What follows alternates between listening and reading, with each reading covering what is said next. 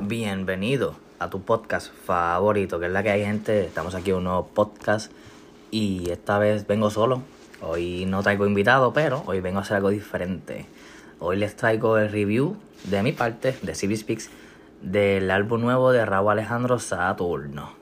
Así que vamos allá. Gracias a todo el mundo que está escuchando los podcasts. Estoy muy feliz porque tengo mucho apoyo y por eso mismo estoy haciendo este proyecto. Como que también tengo otras ideas. No todo el tiempo voy a traer invitados. So eh, por aquí tengo el review de Saturno. Eh, vamos a empezar. Empezamos con Saturno, eh, la canción número uno. Un intro súper raro, gente. si tienen que venir con la mentalidad de que si van a escuchar Saturno de Raúl Alejandro, no es este lo típico. No, lo, no es como que. ¿sabes? Es algo diferente. So, sí. Raúl te deja saber desde el principio que el álbum será diferente porque la pista que está empezando al principio es un ritmo muy diferente, que también estaba viendo en TikTok, para los que sepan, que supuestamente Raúl Alejandro este, plagió esa primera canción que sale en el álbum, Saturno. Eh, yo escuché la prueba y todo y lo que vi más o menos fue como que era lo mismo, pero Raúl cambió algo, obviamente no va a dejar lo mismo. Eso que tampoco es plagio 100%, pero sí la idea parece que, que Raúl se plagió, no voy a decir yo, yo soy nadie para decir eso, pero parece ser. La segunda canción, más de una vez, este, pienso que es una poquito arriesgada para, para el segundo puesto, porque es un poco diferente que cuando llega Lejos del Cielo, tú dices, coño, si es Lejos del Cielo, que es la tercera canción, estuviera segunda, fuera mejor.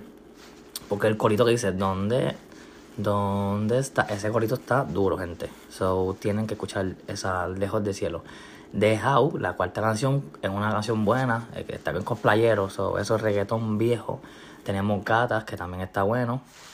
Eh, yo pienso que el, álbum es algo diferente, algo alternativo. Por lo que uno va escuchando así, se da cuenta que, no, que no es, no es reggaeton, no es pop, es algo diferente. Y hasta el mismo Raúl lo dice en la canción, como que no sé si de alternativo o reggaeton, algo así creo que dice.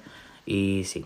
Entonces, luego de esas, canciones que les conté ahora mismo, la segunda me, me confundí, era punto 40, disculpen. Punto 40, obviamente, el palo del álbum.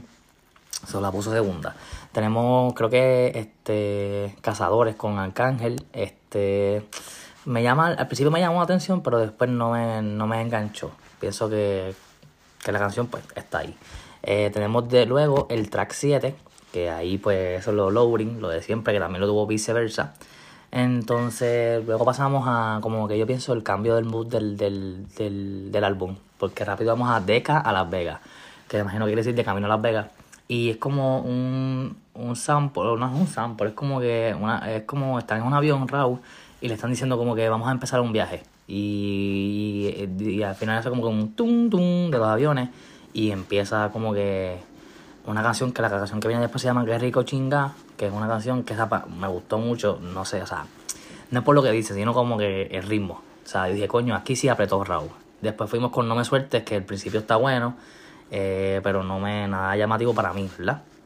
Verde Menta es, es 80 Vibes Full, eh, está muy buena. Eh, pienso que las letras estuvieron estaban mejor en una, un ritmo de reggaetón bien pesado que en algunos hay, unas canciones que son como que bien 80s, bien ritmos raros que la letra cae bien en un ritmo de reggaetón. Solamente mi opinión, ¿verdad? Yo estoy aquí yo acá diciendo, Civil Speaks hablando. Eh, la producción, hay que agradecer a Mr. Nice Guy, a Koya y Kenobi. Son las bestias. O sea, qué producción tiene ese álbum. De verdad que sí. Yo puedo decirte lo que quiera, pero el álbum está muy bien producido. Eh, yo pienso que también Raúl se escucha muy cómodo. Pero para mí, como estaba diciendo, hay canciones que su voz no me pega con el ritmo. Por eso le estoy diciendo. Pero yo no sé quién para jugar. Raúl es top artista, so ya saben.